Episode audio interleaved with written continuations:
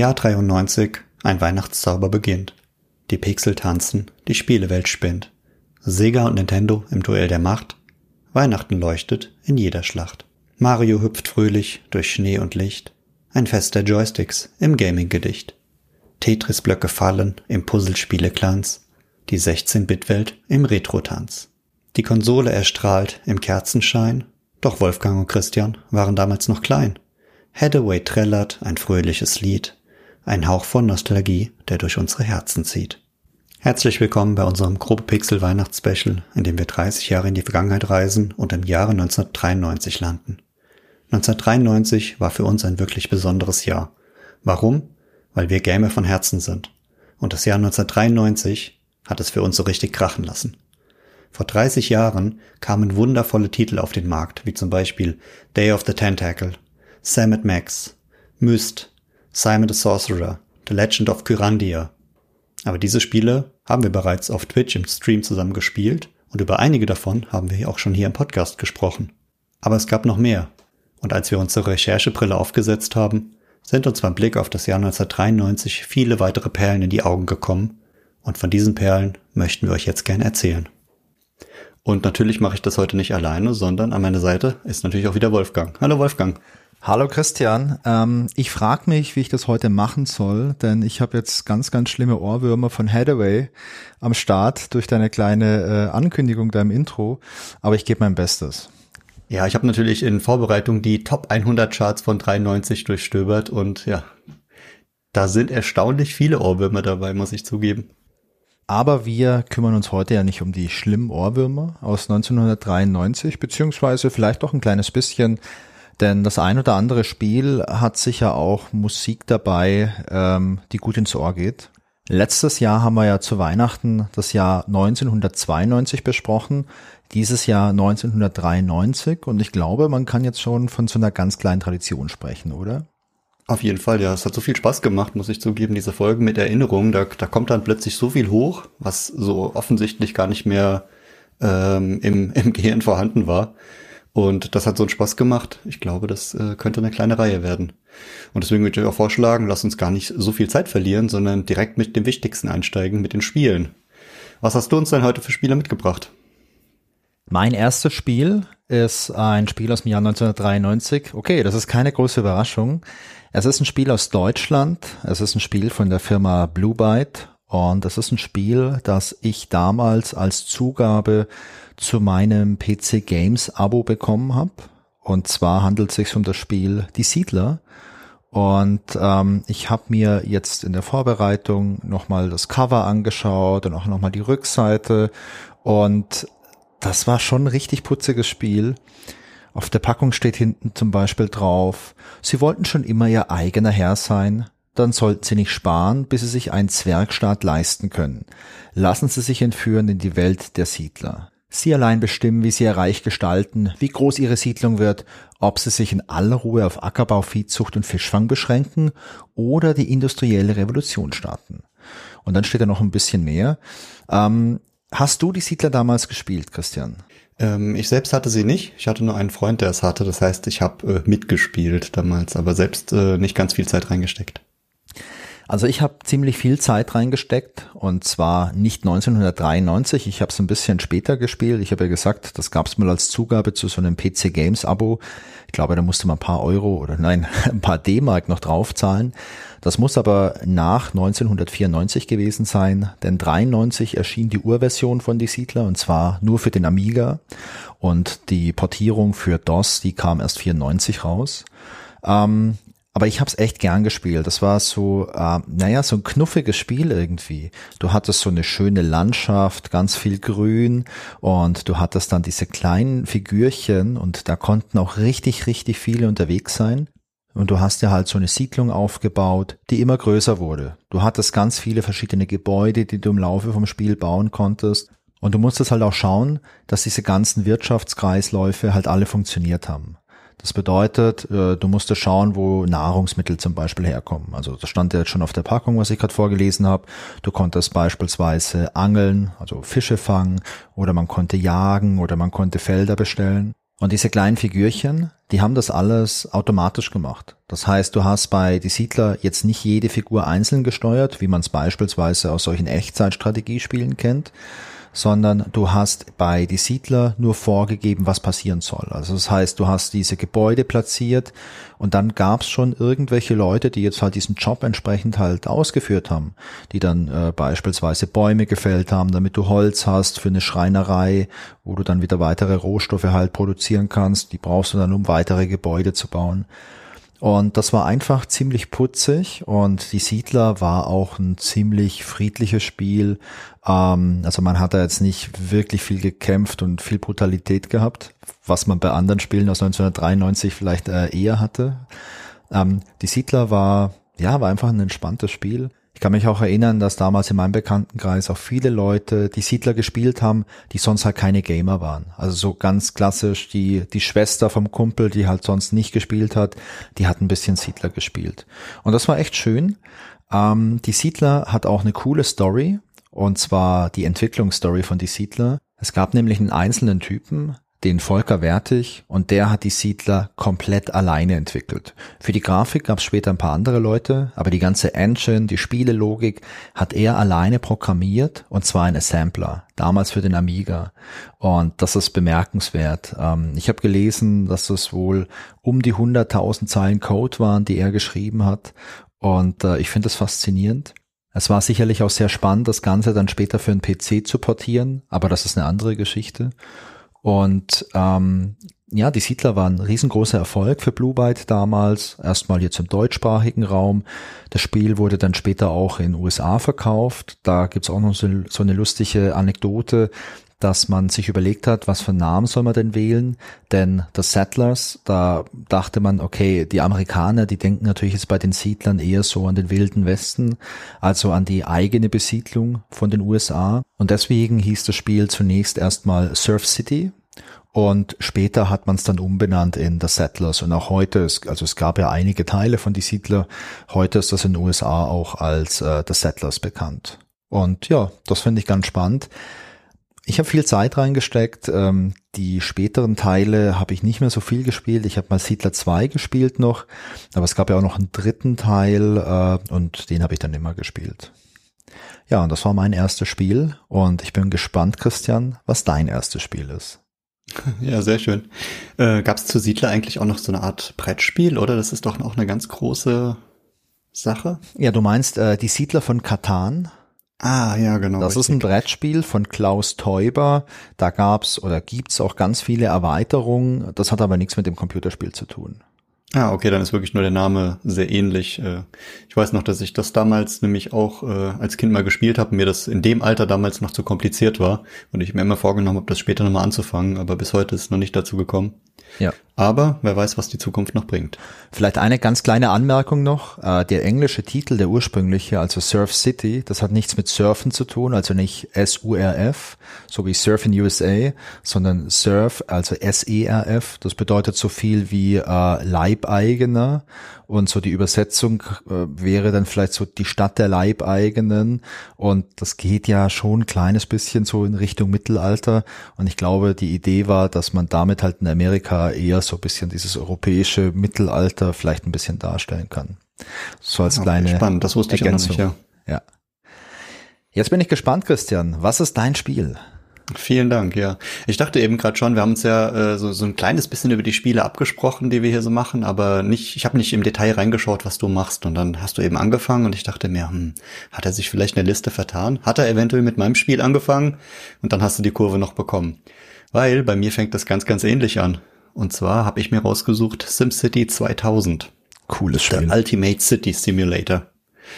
Ja, äh, wer kennt es nicht? Ähm, ist eine Städtebau- Simulation. Und ja, es ist die zweite Iteration nach, Sim, nach dem Original SimCity von 1989. Vier Jahre später hat die Firma Maxis das äh, ja weiterentwickelt. Früher war irgendwie so der Trend, man hängt an alles ein 2000 dran oder ein 2K und dann wird es plötzlich viel moderner. Ja. Ja, und da haben sie es auch ein bisschen so gemacht. Äh, zum, zunächst ist das 93 nur für den Macintosh rausgekommen. Und das ist auch äh, so eine Parallele zu dem Spiel von dir gerade. Ich habe es 93 auch nicht gespielt, weil ich damals gar keinen Macintosh hatte, sondern ich habe es dann erst gespielt, als es als SimCity 2000 Special Edition 95 auf Windows rauskam, und zwar unter Windows 95. Und äh, da ist es mir dann unter die Finger gekommen. Ich war damals noch ein fleißiger Windows-User. Äh, und aber die macOS-Version von damals oder oder Macintosh-Version hatte schon äh, sehr gute Kritiken. Die ASM hat damals 11 von 12 Punkten vergeben und hat das Spiel als sehr hoch äh, eingestuft, genau wie ganz viele andere Zeitschriften. Und ja, ich habe da eine, eine sehr positive Erinnerung dran, habe da viel Spielzeit reingesteckt. Und ähm, es war für mich so das erste Spiel dieser Art, ja, Städtebausimulation. Ich, ich habe halt nicht so diese ganze Action, die so ein typisches Jump and Run mitbringt. Ich muss ähm, eine ganz andere Art von, von Denke anlegen und muss mich sozusagen neu mit diesem Thema beschäftigen, was ja als Kind nicht ganz so normal ist. Strategisches Denken, wirtschaftliches Denken, auch schon so ein bisschen vorausdenken, ja, Städtebau, Städteplanung ist ja jetzt nichts, was man so als, wie alt war ich damals, äh, 12, 12, 13, da äh, ist mir noch nicht so ganz äh, in, im Thema Städtebau integriert. Ja. Und äh, ich glaube aber, dass sozusagen dieses Spiel ganz klar meinen ba äh, Grundstein gelegt hat für sozusagen das heutige Leben, ja. Also wirtschaftlicher Erfolg, äh, ich habe mal ein Haus gebaut und also SimCity 2000 war auf jeden Fall bestimmt ganz stark daran involviert. Und ja, wie ich schon gesagt habe, diese Kategorie Spiele hat es mir so ein bisschen eröffnet. Das heißt, ich habe danach auch noch äh, weitere Simulationsspiele gern gespielt. Unter anderem ein, ein ähnlicher Favorit von mir war äh, Theme Park. Kennst du das oh, noch? ja, ich habe ich sehr gern gespielt, Theme Park. Ich auch, ja. Also SimCity 2000 und Theme Park waren so meine zwei Lieblings-Simulationsvideospiele. Halt bei dem einen baue ich Häuser und Städte und ähm, ja, so eine, so eine Bevölkerung auf und dann halt die Weiterentwicklung ein äh, Freizeitpark, Vergnügungspark mit Achterbahn und Wasserbahn und Riesenrad, was da alles dazu kommt. Und irgendwie die Spiele, deswegen erwähne ich das so, die haben für mich so eine, so eine Connection im, äh, in der Erinnerung und gehören einfach dazu, um ein, ein rundes Bild zu schaffen für eine schöne Gesellschaft. Ja, ich sozusagen möchte gar nicht so sehr ins Detail gehen, weil ähm, ich glaube, diese, diese Art von Spiel äh, ist, ist bekannt und die, die hat jeder schon mal gemacht. Und ich denke, dass, ähm, dass es auf jeden Fall sich lohnt, so eine Art Spiel mal zu spielen. Diese Simulatoren, die sind ja so ein kleines bisschen umstritten. Die einen mögen sie, die anderen nicht. Es gibt endlo äh, endlose Spiele davon. Es gibt den Flugsimulator, es gibt ähm, den Farming Simulator mittlerweile. Es gibt ja neuere Städtesimulatoren und äh, ich habe immer so das Gefühl, dieses Spielegenre Simulator polarisiert ein wenig. Die einen lieben es, die anderen hassen es. Heute ähm, habe ich nicht mehr so großes Interesse dran, aber ja, damals SimCity 2000 war für mich äh, ein großer tagesfüllender Punkt. Und du hast es auf dem Computer gespielt, also auf dem PC? Ich habe es auf dem PC gespielt, ja. Und äh, wenn ich mich richtig erinnere, später auch nochmal auf dem Super Nintendo. Die Super Nintendo-Version kenne ich nämlich auch. Ich habe die nicht selbst gehabt, äh, aber ein Freund von mir hat äh, SimCity auf dem Super Nintendo gehabt und da hatten wir einige sehr, sehr ausgedehnte Sessions. Ja, wo obwohl ich sagen muss, haben. mir hat die Version auf dem Computer immer besser gefallen, weil ich die Maussteuerung schöner fand. Ich konnte besser, schon schneller platzieren. Also es war einfach ein bisschen schnelleres Spiel mit dem typischen Super Nintendo Controller, mit dem Steuerkreuz da, dieses Agieren rechts, links, so pixelartig voranschreiten ähm, war mir teilweise ein bisschen zu langsam. Also sozusagen gerade wenn man es unterscheidet, ja. Ist ja auch interessanterweise heute noch ein Thema, spiele ich lieber mit am Computer, am PC oder mit der Konsole. Selbst bei modernen Spielen, nämlich ein Gaming-PC oder nehme ich eine PlayStation 5 bei irgendwelchen Shootern, hat dieses Thema hat sich gefühlt nicht verändert. Ja. Damals war mein Favorit eher der PC. Ja, ich sag mal, Maussteuerung am PC ist für so ein Spiel schon viel cooler. Also selbst wenn du jetzt eine Maus für Super Nintendo hättest, was es ja auch gab, ähm, ist, äh, ist es einfach viel, viel träger, weil so ein Super Nintendo ja auch gar nicht so viel Leistung hat wie ein damaliger Windows-PC. Aber ein cooles Spiel. Ähm, vor einiger Zeit kam so ein neuer Städtesimulator raus, der hieß City Skylines 2. Da habe ich den Bericht drüber gelesen. Das sah auch ziemlich cool aus.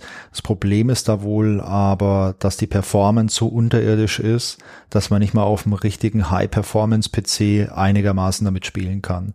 Ich glaube, wenn es so eine Simulation gäbe, die cool aussieht und die auch flüssig auf einer normalen Hardware läuft, also ich glaube, sowas würde ich mir auch nochmal anschauen. Vielleicht sowas ja, wie klar. neues SimCity also oder so.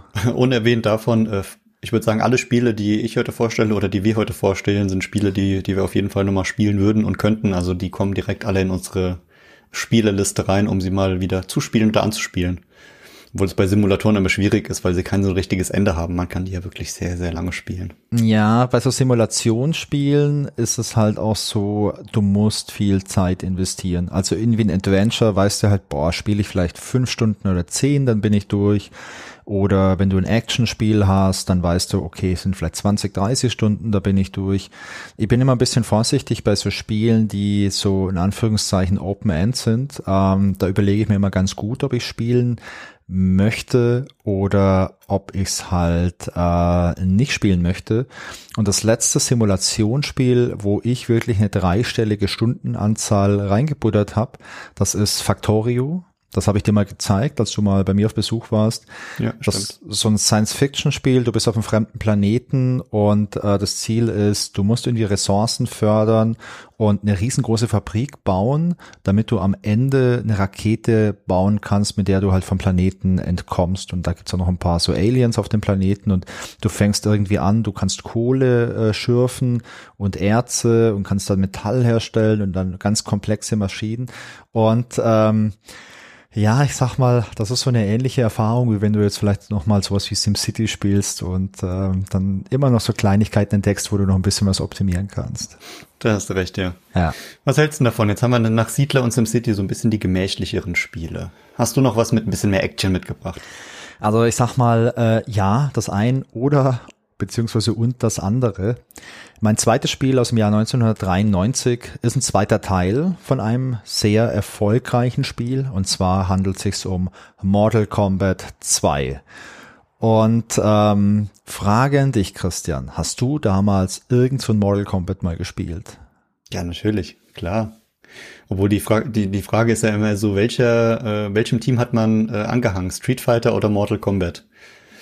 Und ja, ich war zu Hause Team Street Fighter von Nintendo. Ja. Aber äh, ja, bei Freunden war eher Mortal Kombat angesagt. Und ja, je nachdem, wo man sich gerade aufgehalten hat, wurde halt das eine oder das andere gespielt. Man musste aber natürlich in beiden sehr gut sein. Ja, absolut. Also für mich waren es damals auch genau die beiden Spiele, Street Fighter 2 und ich meine, es gab Street Fighter 2, es gab Street Fighter 2 Turbo, es gab da ganz viele so verschiedene Varianten. Ich weiß gar nicht mehr genau, was da die Unterschiede waren. Habe ich gern gespielt. Und äh, Mortal Kombat habe ich auch gern gespielt. Mortal Kombat war ja dafür berühmt berüchtigt, dass es so ultra brutal war. Und ich habe mal nachgeschaut, wir dürfen offiziell über Mortal Kombat sprechen, denn seit März 2020 ist es nicht mehr indiziert und beschlagnahmt. Es gibt ja im deutschen Recht so die zwei Unterschiede. Also ein Spiel wird indiziert, wenn es irgendwie vielleicht zu brutal ist oder wenn es irgendwie explizit ist in mancherlei Hinsicht. Und ein indiziertes Spiel darf nicht beworben werden. Das darf quasi nicht irgendwo im Regal stehen, sondern man darf das nur kaufen, wenn man schon 18 ist und wenn man quasi beim Händler jetzt vielleicht nachfragt, sagt, hey, hast du unterm Ladentisch vielleicht irgend so ein Spiel für Erwachsene, was indiziert ist? Aber ich bin 18, ich darf es kaufen. Ein beschlagnahmtes Spiel darf man auch nicht verkaufen.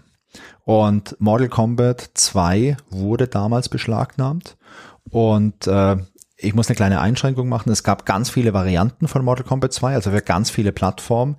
Eine Plattform wurde nicht beschlagnahmt und initiiert. Rate mal, welche Plattform das sein könnte, Christian. Hm. Eventuell die Sony PlayStation? Nee der Game Boy. Es gab eine Game Boy Version, die habe ich nicht gespielt. Die kannte ich nicht. Das ist ja Wahnsinn. ich habe mir ein Video angeschaut auf YouTube, das verlinke ich auch. Äh, da sieht man, wie äh, das aussieht. Und das ist komplett absurd, weil der Game Boy hatte einen Miniscreen, der war ja nur grün und der Game Boy hatte auch nicht viel Rechenpower und das sieht man diesem Video schon an. Aber ich wollte gerade sagen, wahrscheinlich liegt es daran, dass man auf dem Game Boy das Blut nicht erkennen konnte, weil es nicht rot war. Ja, es ist grünes Blut. Ähm, aber apropos Blut, beispielsweise die äh, Super Nintendo-Version die wurde auch so ein bisschen zensiert. Da wurde das Blut beispielsweise zumindest in der japanischen Version auch in äh, grün angezeigt und diese Todesszenen, die wurden in der japanischen Version in schwarz-weiß angezeigt. Aber es gibt auch andere ähm, Versionen für Super Nintendo, wo du auch das ganze Blut siehst und so, was ich echt krass finde, denn so in meiner Erinnerung waren zumindest die alten Super Nintendo Spiele auch immer so ein bisschen friedlicher und nicht so ultra brutal. Wobei man hier natürlich sagen muss, Mortal Kombat 2 2 ist ja kein äh, Nintendo-Spiel, sondern es ist nur für die, äh, die Nintendo-Plattform halt erschienen.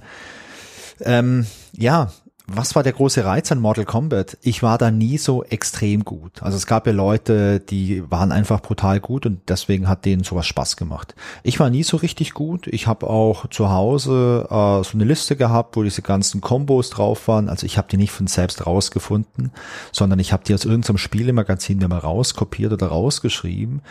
Aber der Reiz war diese ultra krasse Brutalität. Ich war damals 13, 14 Jahre alt und ähm, du konntest ja Leute irgendwie in zwei Teile reißen. Es gab irgend so ein Säurebecken, da konntest du deinen Gegner so beim Fatality Move reinwerfen, der hat sich aufgelöst, dann ist nur noch so der Totenkopf aufgetaucht aus diesem Säurebecken. Das ist auch gerade das, was mir in den Sinn gekommen ist, dieser Fatality Move am Ende, den man auch ja. pro Charakter auswendig lernen musste, wie der funktioniert. Und äh, wenn man den geschafft hat, das war so das, das absolute Highlight des Spiels. Ganz genau. Und das war ja immer so eine Tastenkombination und ähm, man hatte ganz viele verschiedene äh, so Figuren, die man spielen konnte und je nachdem haben die dann halt irgendwas gemacht. Also keine Ahnung, jemand mit Blitzen gegrillt, jemandem den Kopf abgerissen und lauter so Kram. Und das war damals schon irgendwie cool, für, für mich so als Jugendlichen, äh, weil es gab ja kein Internet, wo man sowas äh, schauen konnte. Und wenn man mal irgendwie Content für Erwachsene sehen wollte, dann gab es halt entweder sowas wie ein Computerspiel wie Mortal Kombat oder vielleicht mal ähm, irgend so ein Actionfilm mit Chuck Norris, der abends auf RTL lief. Und ähm, genau, das fand ich ganz cool. Die Mega Drive und die Super Nintendo Version, die wurden übrigens vom PC World Magazine zum zehntbesten 16-Bit-Spiel aller Zeiten gewählt. Denn cool. man darf nicht vergessen, es gab nicht nur Brutalität in Mortal Kombat 2 und auch in Mortal Kombat 1, sondern das Spiel war auch ganz gut gemacht. Man hat nämlich nicht wie bei Street Fighter da nur irgendwelche grafischen Figuren gehabt, die man spielen konnte. Die ganzen Leute aus Mortal Kombat, das waren Schauspieler, die wurden gefilmt und dann hat man die Frame für Frame digitalisiert und deswegen sah das halt auch super realistisch aus. Womöglich war das auch ein Grund für die, äh, ja, für die Indizierung und für die Beschlagnahmung vom Spiel, aber es sah auf jeden Fall richtig krass aus und ähm, ja, ich muss anmerken, ich habe das Spiel zu Hause auch super gern mit meiner kleinen Schwester gespielt die sechs Jahre jünger als ich. Und ähm, aus der heutigen Sicht würde ich sagen, also für ein kleines Kind, das noch deutlich unter zehn ist, äh, ist Mortal Kombat sicherlich nicht das aller, allerbeste Spiel. Das ist das Problem der, der, der kleineren Geschwister, die dann immer das von den größeren miterleben müssen. Ja. Oder können oder dürfen. Dürfen, auch immer absolut dürfen. Ja, Christian, wie sieht's denn bei dir aus? Was ist dein zweites Spiel? Ja, mein zweites Spiel ist nicht ganz so brutal. Also da kommt weder äh, rotes Blut noch grünes Blut noch schwarzes Blut vor. Zumindest in meiner Erinnerung. Aber es äh, richtet sich auch so ein kleines bisschen mehr an das aus meiner Sicht erwachsene Publikum. Es wird nämlich so ein bisschen düster und gruselig. Und zwar habe ich The Seventh Guest mitgebracht. Cooles Spiel. Ja, und wenn ich mir das äh, Cover so äh, anschaue von damals, äh, dann wirkt es auch schon so richtig äh, unheimlich. Und äh, ja, damals, ich war damals zehn Jahre alt. Äh, ich habe es, glaube ich, mit zehn noch nicht direkt gespielt, sondern auch, äh, wie bei dem vorigen Spiel, ein paar Jahre später. Und auch nicht alleine, sondern äh, damals mit der, mit der Familie, ich glaube mit meinem Vater. Ähm, ja, einfach weil es, ich glaube, für ein Kind alleine doch nicht ganz so geeignet ist. Ich habe keine, keine genaue Altersgrenze gefunden, aber ich hätte gedacht, das ist jetzt nichts für, für kleine Kinder. Ja, ja, auf dem, auf dem Cover sieht man so einen großen Schriftzug des Seven's Guest, so ein bisschen äh, altmodisch gestaltet und dann so eine Art Horrorhaus auf einem Berg mit so einem ganz schmalen Pfad an einer steilen Klippe, der zu dem Haus hochführt. Im Hintergrund ein dunkler Himmel mit Blitzen und ein paar ähm, Fledermäuse, die da drum rumfliegen und ja, sieht schon sehr unheimlich aus. Ja, insgesamt, was ist Seven's Guest? Das ist ein auf der einen Seite wird es beschrieben als Point-and-Click-Adventure aus der First-Person-Perspektive. Auf der anderen Seite wird manchmal gesagt, das ist eher ein Interactive Movie-Puzzle-Adventure. Ähm, ich finde, es passt alles so ein bisschen. Das kann man alles darauf, darauf anwenden. Aber es ist auf jeden Fall so ein bisschen eine andere Art und Weise von dem Spiel. Es wurde damals entwickelt von äh, Trilobite und äh, rausgebracht von Virgin Interactive in der, in der ersten Version für MS-DOS. Es war damals ein riesengroßer äh, Kassenschlager. Es wurde nämlich über zwei Millionen Mal verkauft und äh, wird heute noch so ein bisschen bezeichnet als die damalige Killer-Applikation für die Verbreitung von CD-ROM-Laufwerken. Und ich habe dann geguckt, was ist denn eine Killer-Applikation und äh, habe festgestellt, na ja, das bedeutet, dass ähm, eine eine Software eine schon existierende Technik so weit zum Durchbruch verhilft, ähm, weil sie vorher auf zu wenig Interesse gestoßen ist, dann aber unbedingt gebraucht wird. Und ja, für Seven's Guest brauchte man ein CD-ROM-Laufwerk, weil halt die, die Grafik äh, und alles, was drumherum war, so viel Speicherplatz gebraucht hat, dass es ohne nicht ging. Und dann haben sich wirklich manche Leute für dieses Spiel ein CD-ROM-Laufwerk gekauft. Und äh, ja, andere Beispiele für so eine Killer-Applikation oder Killer-Application äh, war zum Beispiel äh, Tetris für den Game Boy. Das war auch dabei und das haben die Leute, haben sie einen Game Boy gekauft, weil sie unbedingt Tetris spielen wollten. Oder zum Beispiel das Spiel Halo für die Xbox. Die mussten eine Xbox, kauf, Xbox kaufen, weil Halo exklusiv für die Xbox nur zu bekommen war. Ich hätte ja gesagt, dass Mortal Kombat 2 eine Killer-Applikation ist, aber deine Erklärung macht für mich auch Sinn. ja, das ist ja auch eine Definitionssache. Also es gibt natürlich so ein paar Beispiele, aber ähm, ich überlege gerade Mortal Kombat, ja, warum nicht? Das ist eine Killer-Applikation für Brutalität. Genau, also weil es einfach, weil es einfach so ein brutales Spiel ist, also von dem Aspekt her, als Killerspiel ist. Hat mich auch deine Erzählung ein bisschen dran erinnert. Wir haben ja vor einiger Zeit über Crime Fighter gesprochen, ja, und da gab es ja. ja. auch die die Skala ähm, über Intelligenz, Kraft und Brutalität. Und da habe ich mir gedacht, so, ja, also Mortal Kombat 100 Punkte. Definitiv. Ja, aber kommen wir von der Killer-Applikation äh, zurück zum Spiel. Ähm, das Spiel hat es in die Top 100 der Adventure Games von 2011 geschafft. Da wurde so eine Liste äh, von ein paar renommierten Spielern erstellt. Da ist es auf Platz 82 gelandet. Und das, obwohl es 1993 den stolzen Preis von 180 D-Mark hatte. Brutal. Was brutal teuer war, ja. Aber was halt an dieser an diesem großen Entwicklungsbudget lag. Und zwar das Entwicklungsbudget für das Spiel überstieg eine Million Dollar. Und das war halt für die damalige Zeit äh, übermäßig hoch. Also solche Preise kannte man nur oder solche Budgets kannte man nur aus äh, Filmproduktionen, aber keiner aus der Spielentwicklung hat sich jemals an sowas rangetraut. Ja, und erstaunlich ist, dass es trotz dieses hohen Preises so viele Verkäufe gab. Ja, das wurde dann wahrscheinlich mit der Zeit auch ein bisschen billiger, ähm, aber über zwei Millionen Mal verkauft bei dem hohen Preis einfach stark.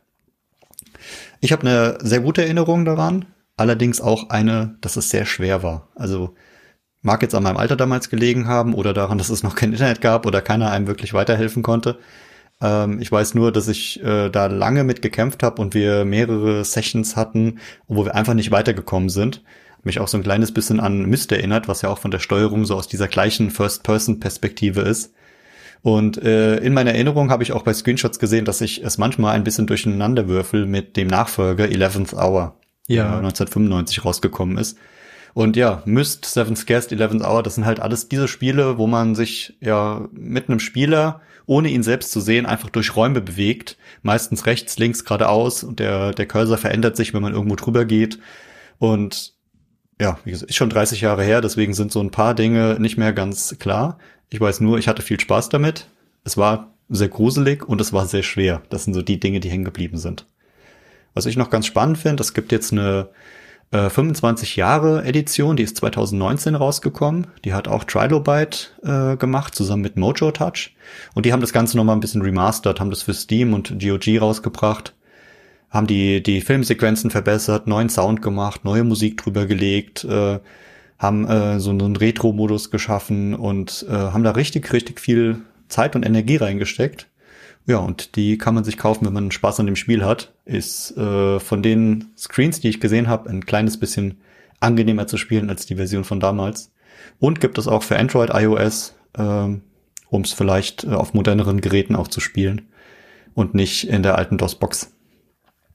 Es gibt darüber hinaus noch eine ganz, ganz neue Version, die habe ich neulich mal irgendwo als Werbung gesehen. Und zwar gibt es auch eine äh, VR-Version von The Seventh Guest, die ist erst vor einiger Zeit rausgekommen. Die gibt's zumindest für die PlayStation VR 2.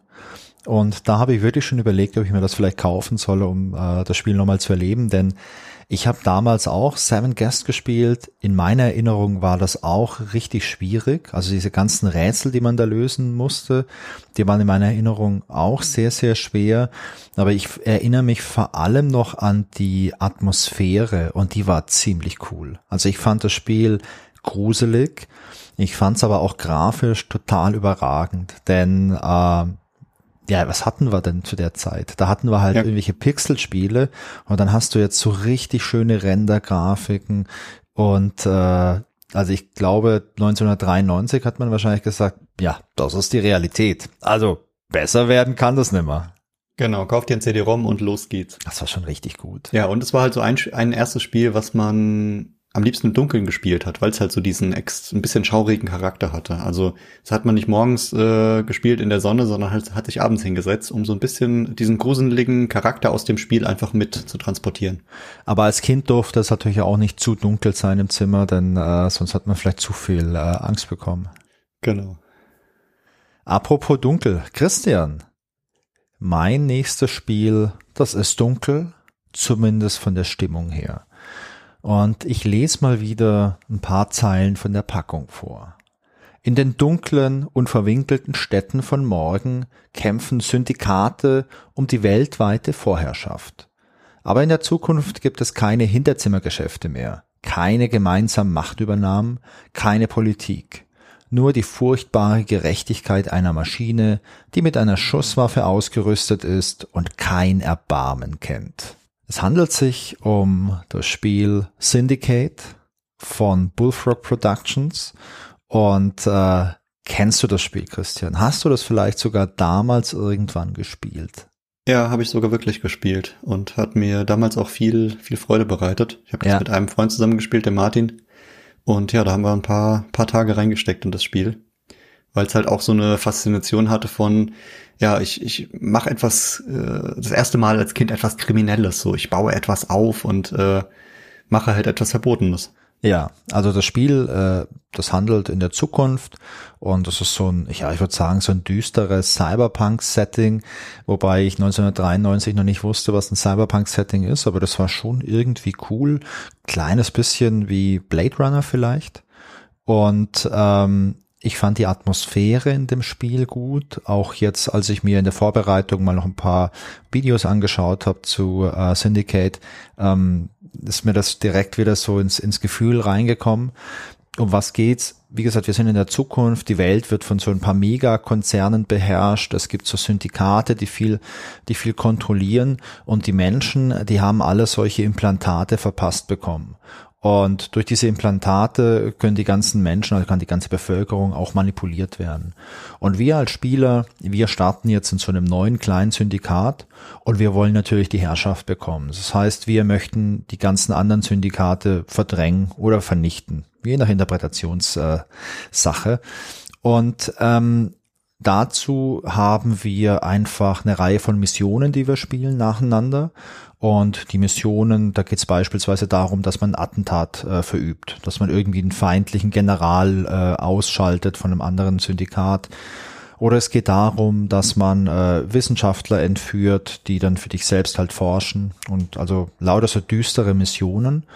Und um diese Missionen zu erfüllen, hat man jetzt äh, vier Agenten, mit denen ist man unterwegs und man kann die steuern, man kann die bewaffnen, man kann auch äh, von dem Geld, das man verdient von den Missionen, kann man neue Waffen kaufen, kann man Dinge erforschen, kann man aber auch die Agenten aufrüsten und zwar durch Implantate, durch solche bionischen Implantate, also man kann die Stück für Stück in Cyborgs verwandeln man hat die Möglichkeit, diesen Agenten auch im Spiel Drogen zu verabreichen. Durch diese Drogen werden die dann äh, leistungsfähiger für eine gewisse Zeit. Also es ist schon ein ziemlich düsteres und ernstes Szenario.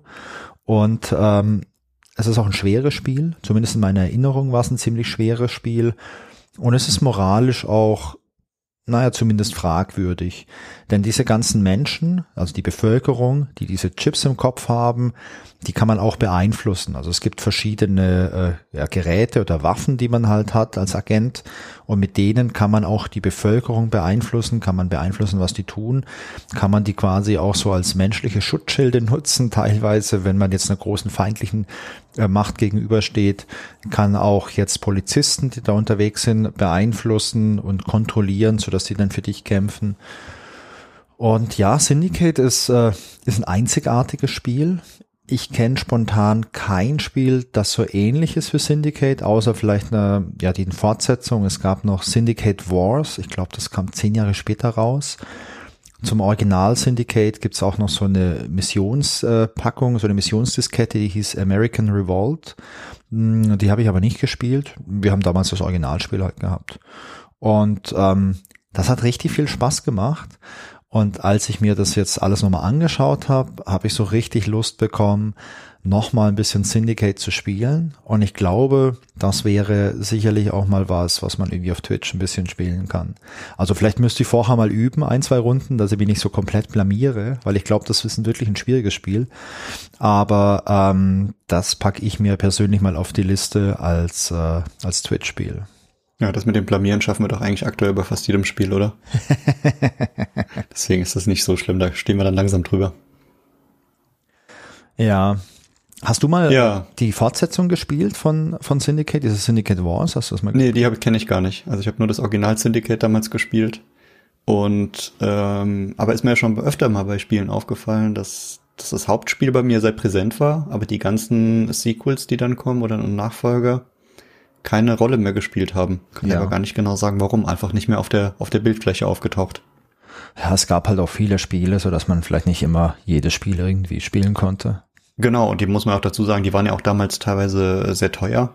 Ja. Und auch schwer zu bekommen. Und ähm, heute ist es irgendwie so, dass so Spiele sehr präsent sind und man sehr viel davon mitbekommt. Damals war es ja wirklich so, an Spiele ranzukommen, war nicht so einfach. Ja. Und ähm, es gab dann eventuell teilweise noch so einen Gebrauchtspielemarkt und äh, die gab es halt nur zu besonderen Gelegenheiten. Also man hat ja nicht jede Woche einfach mal ein Spiel gekauft, sondern es gab es halt mal zum Geburtstag oder mal zu Weihnachten. Und deswegen war die, die Anzahl der Spiele natürlich beschränkt. Zumindest von den Konsolenspielen bei mir. Ja, also ich hatte, ich hatte ein paar PC-Spiele und bei mir war es auch so, zum Geburtstag gab es mal ein Spiel, zu Weihnachten gab es mal ein Spiel und so unterm Jahr, wenn ein bisschen Taschengeld übrig war und die Oma vielleicht mal ein bisschen Geld hat springen lassen, dann gab es auch mal ein Spiel.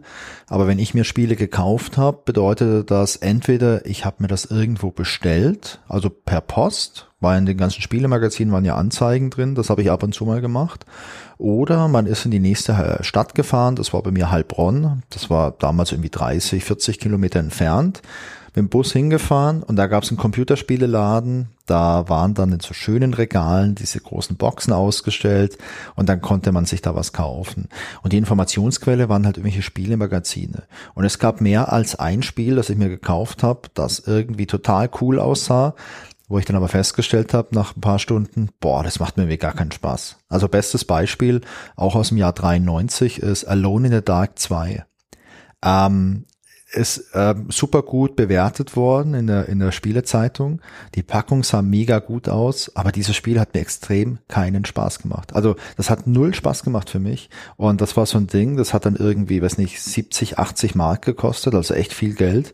Und das ist bei mir daheim verstaubt. Hm.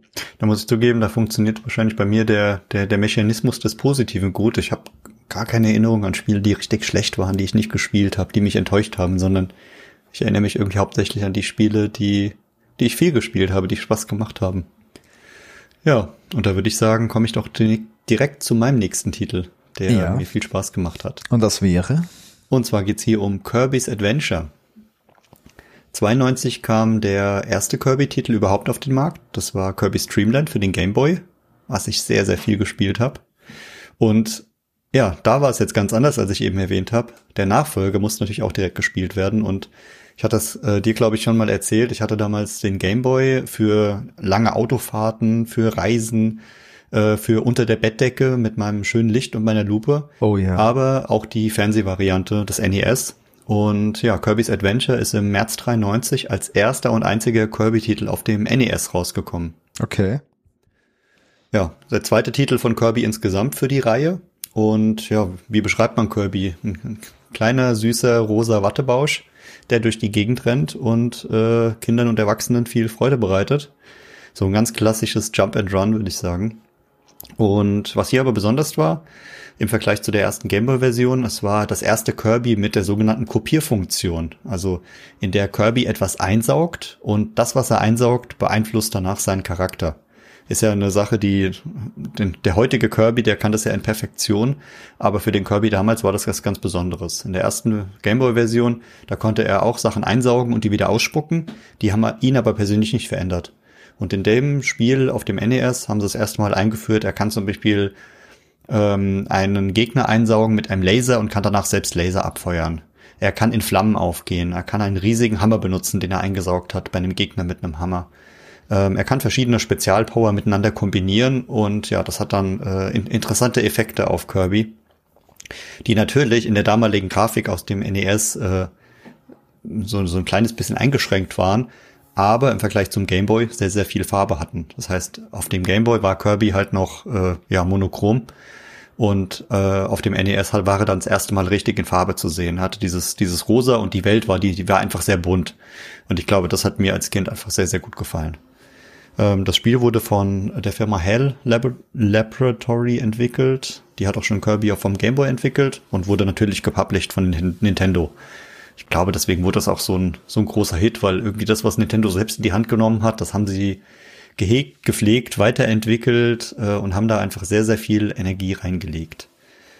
Ja, ich habe damals das, das Gameboy-Spiel sehr viel gespielt und geliebt und das NES-Spiel genauso.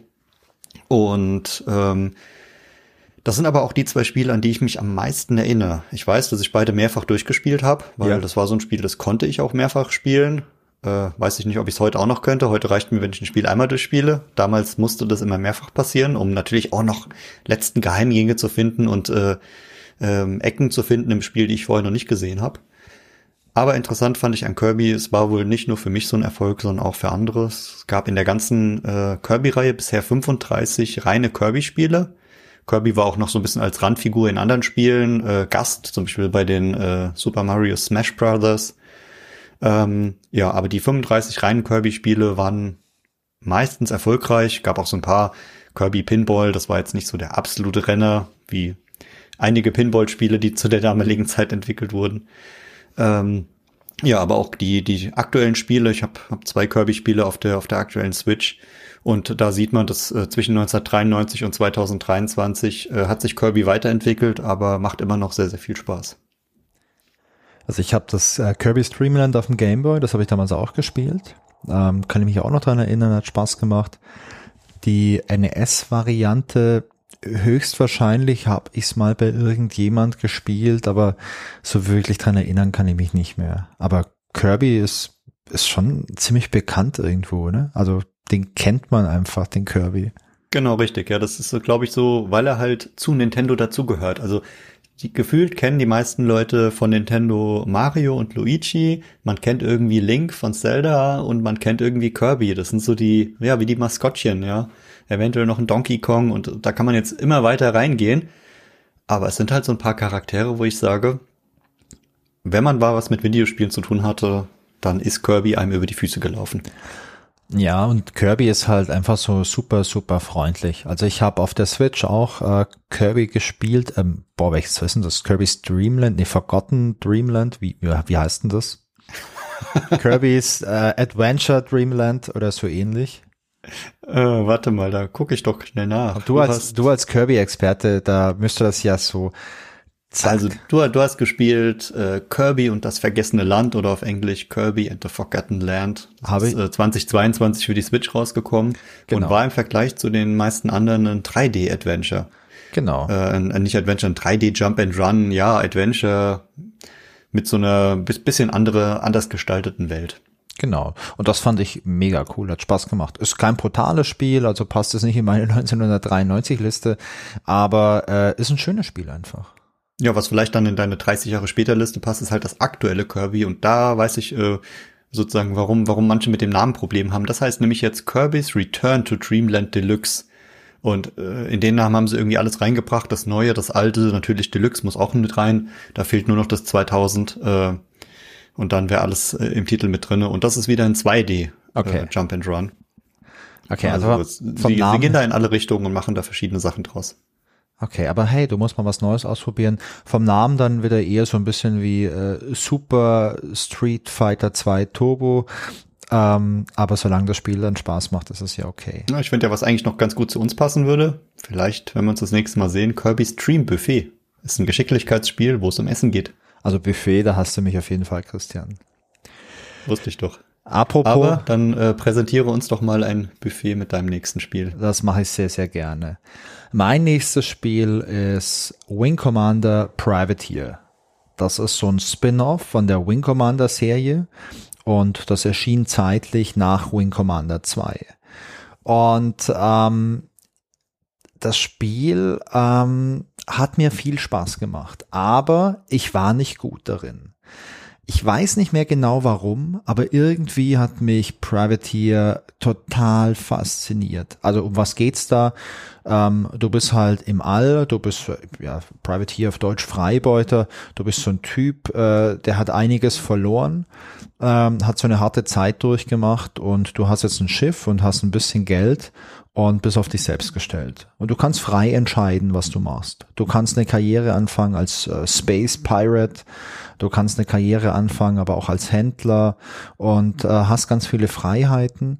Du ähm, kannst mit Geld, das du irgendwie ähm, ja, verdient hast, äh, kannst du dein Raumschiff aufrüsten, kannst dir äh, ja neue Waffen kaufen, kannst dir neuen Antrieb kaufen etc.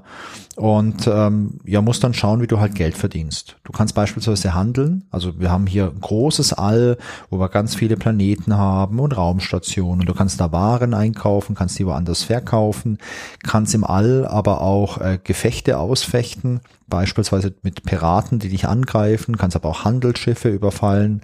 Und wenn du ein Handelsschiff beispielsweise überfallen hast und es zerstört hast, kannst du die Ware einsammeln, die da im All herumschwebt, kannst du dann verkaufen. Also hast hier erstmal ganz schön viele Möglichkeiten. Und was ich persönlich erst ähm, ja viel später erfahren habe, ist, dass es auch eine zusammenhängende Story in dem Spiel gibt. Denn diese ganze Handelssache, das ist alles so ein bisschen zufallsgeneriert. Das heißt, du kannst das endlos spielen. Aber wenn du irgendwann mal in dieser Welt zu einem bestimmten Ort fliegst und da jemanden triffst, bekommst du halt eine Mission und das ist dann so eine zusammenhängende Missionskette. Also du bekommst so ein außerirdisches Artefakt irgendwann und findest dann heraus, was da dahinter steckt. Ich habe das Spiel niemals durchgespielt, aber ich habe viel Zeit reingesteckt, weil es mich irgendwie vom Setting so total fasziniert hat. Die Grafik war ganz cool für die damalige Zeit. Ähm, vielleicht könnte man auch sagen, revolutionär für die damalige Zeit. Und ähm, auch so die Sache, dass du dein Raumschiff immer Stück für Stück aufrüsten konntest, das fand ich einfach, das fand ich einfach schön. Und so eine kleine Kuriosität. Zu dem Spiel gab es verschiedene Erweiterungen. Also es gab beispielsweise so ein Mission Pack, der hieß Ride Aus Fire. Den habe ich nicht gespielt. Aber es gab auch noch eine schöne kleine Kuriosität, zumindest aus der heutigen Zeit, und zwar ein Speech Pack. Das konnte man sich damals für 60 Mark kaufen. Und wenn du das gekauft hast, da waren halt Soundfiles dabei. Und dann hattest du im Spiel halt äh, die ganzen Funksprüche als äh, Sound einfach konntest du dir das anhören. Und das ist ziemlich cool, dass man sich damals für 60 Mark ähm, diese, diese Soundeffekte beziehungsweise diese Sprachausgabe kaufen konnte, um dann noch ein bisschen tiefer in das Spiel einzusteigen. Ja, echt interessant. Äh, Das ist für mich so ein klassisches Spiel, was zeigt, dass die Erinnerung äh, einen auch manchmal so ein bisschen trügen kann. Ja. Weil das, was du gerade erzählt hast, hat überhaupt nicht zu dem gepasst, an das ich mich erinnert habe. Ja. Also Wing Commander Privateer ist ja eine klassische Weltraum, so eine Handelssimulation, wo man auch viel machen muss und also sich viel Gedanken drüber machen muss. Und Wing Commander hatte bei mir im Geiste so ein reines Ballerspiel. Also ich fliege durch den Weltraum und ich schieß andere ab und ich muss mich halt mehr damit beschäftigen, äh, mit meinem äh, riesengroßen Joystick, den ich damals hatte, äh, ja, durch den Weltraum zu fliegen. Aber ich hatte nicht mehr im Kopf, dass ich da auch äh, richtig äh, bei denken muss, sozusagen. Ja, also das war halt sehr, sehr vielseitig, das Spiel. Also es war auf der einen Seite so eine, so ein Handelsspiel, eine Handelssimulation irgendwo auch. Also du konntest halt, ja, Waren einkaufen oder erbeuten und dann mit Gewinn verkaufen. Es gab aber auch ganz viel Action und das war halt für mich das Problem. In solchen Weltraumspielen, solchen Flugsimulationen, da war ich einfach nie wirklich gut. Und mhm. ähm, auch in späteren Spielen, ähm, es gibt ja auch so aus dem Star Wars Kosmos, gibt es einige Games, wo dann ab und zu mal solche Flugeinlagen äh, drin sind. Da war ich leider auch nie gut. Und ähm, das ist einmal ein bisschen schade, weil ich glaube, wenn du dann halt den, den Dreh raus hast, dann macht es schon richtig viel Spaß. Ja, das glaube ich auch. Also was ich halt damals bei diesem, bei diesem generellen Weltraumspiel cool fand, war halt dieses, man hat nicht mit Maus und Tastatur gespielt, sondern teilweise konnte man halt auch mal mit einem Joystick spielen. Nicht ja. mit dem Gamepad, sondern es hat so ein bisschen, also generell diese, alles was im Weltraum spielt, hat für mich so eine, ja, neue Faszination ausgemacht wegen der Steuerung dieser Optik. Und ich weiß gar nicht mehr, was für ein Modell das damals war, aber ich hatte auch so einen, so einen riesengroßen hellen Joystick. Muss ich nochmal, müssen wir nochmal nachgucken, was das für Modelle waren. Das macht das. Würde mich interessieren. Ja, aber dann würde ich sagen, bleiben wir doch direkt eine kleine Runde im Weltraum, oder? Machen wir, ja. Bin ich habe nämlich auch noch ein, äh, ein Weltraumspiel mitgebracht, ein bisschen anderen Art, und zwar das Spiel Starwing. Da sind wir diesmal auf dem Super Nintendo gelandet. Und ja, es war auch der erste Titel einer großen Serie. Und was ich damals sehr äh, schön und putzig fand, war dieser, äh, ich sag mal, Blüch äh, Fuchs, der auf dem Cover zu sehen war. Das äh, sah aus wie so ein ja, wie so ein Maskottchen. Und äh, Star Wing schließt jetzt nicht direkt auf den Fuchs, aber der japanische Titel des Spiels war Star Fox. Und wenn man, da dieser Titel zuerst existiert hat, weiß man jetzt auch, warum das ein kleiner Fuchs ist, der auf dem Cover steht.